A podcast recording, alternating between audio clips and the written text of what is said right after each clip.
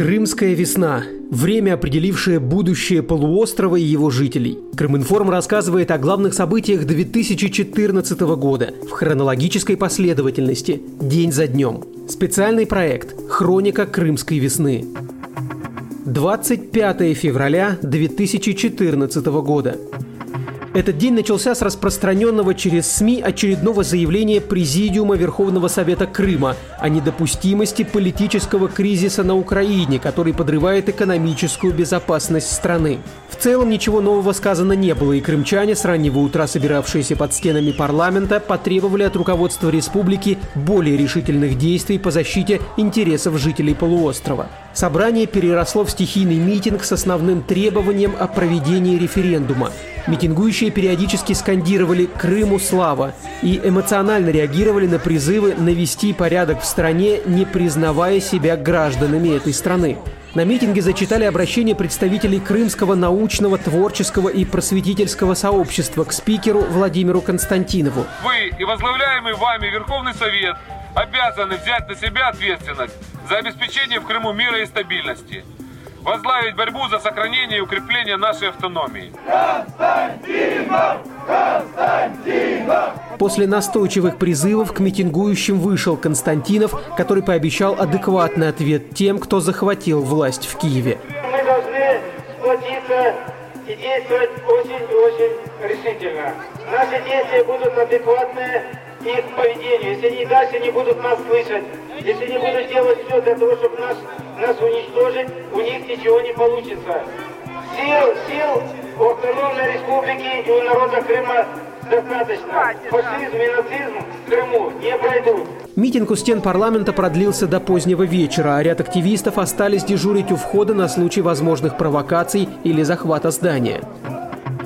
Тот же день в Верховной Раде Украины нардепа от свободы тернополец Олег Сыротюк и крымчанин Эдуард Леонов зарегистрировали проект постановления о распуске Верховного Совета Крыма пояснительной записке авторы проекта указали на то, что автономная республика Крым является неотъемлемой составной частью Украины, а Крымский полуостров – ключевым фактором формирования и защиты геополитических интересов Украины в Южном Причерноморье, хотя Крым находится в Северном Причерноморье. При этом многочисленные заявления Верховного Совета Крыма свободовцы посчитали разжиганием межнациональной розни. Практически синхронно в Одессе их однопартийцы продемонстрировали пример поистине европейской толерантности возможности исследования демократическим ценностям.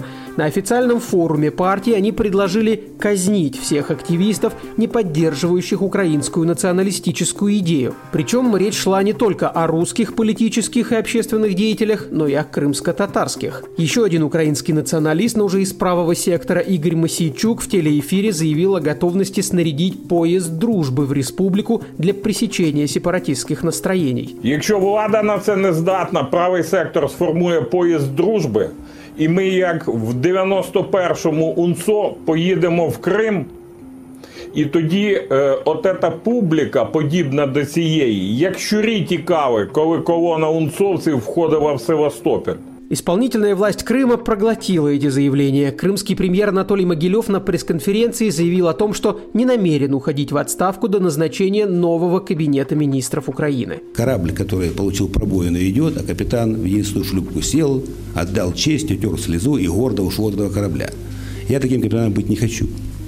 Поэтому я, так сказать, э, максимально поддерживаю жизнедеятельность нормальную в Крыму, недопущению конфликтов в Крыму. Прибывший в Крым глава Комитета Государственной Думы России по делам СНГ, евразийской интеграции и связям с соотечественниками Леонид Слуцкий подтвердил желание России сохранить территориальную целостность Украины, но добавил, что в случае принятия Крымом решения о присоединении к Российской Федерации она готова его рассмотреть. В случае, если у нас будут определенные э, элементы силового противостояния, если наши соотечественники окажутся, их жизнь и здоровье под угрозой, наверное, тоже, я сейчас э, по понятным причинам не буду распространяться дальше, но, наверное, мы тоже здесь не останемся в стороне. В ответ премьер Крыма с донецкими корнями Анатолий Могилев посоветовал всем депутатам Госдумы проводить свои официальные встречи на уровне МИД Украины. Но тут же получил отповедь от депутата Верховного Совета Крыма Владимира Клычникова, который рассказал о кулуарных попытках Донецко-Макеевского совмина заручиться поддержкой крымских парламентариев, но сразу же отмел возможность такого исхода, так как приезжие чиновники должны быть наказаны за конкретные преступления. Клычников также сообщил, что среди депутатов ведется сбор подписей за проведение заседания сессии для правильного юридического оформления отставки правительства и рекомендовал составу Совмина уйти добровольно. На своем заседании Президиум Верховного Совета Крыма отказался признавать законными решения Верховной Рады Украины и пообещал устранить недоразумение в виде присягнувшего Киеву правительства уже завтра. В итоге члены Президиума проголосовали за проведение внеочередной сессии 26 февраля в 15 часов с двумя вопросами в повестке – о политической ситуации в Крыму и об отчете Совета министров Крыма. Второй вопрос подразумевал отставку Могилева и его команды. После этого сформированные крымчанами народные дружины заявили о проведении массовой акции под стенами Верховного Совета Крыма 26 февраля в поддержку депутатов и нужных республики решений. Ротное ополчение и председатель Симферопольской городской организации партии «Русское единство» Михаил Шеремет гарантировал, что под стены Верховного Совета Крыма придет не менее двух тысяч дружинников, а общее число участников митинга может достичь пяти тысяч человек. Таким было 25 февраля 2014 года. Подписывайтесь на Крыминформ и слушайте хронику Крымской весны о самом важном периоде в истории современного Крыма –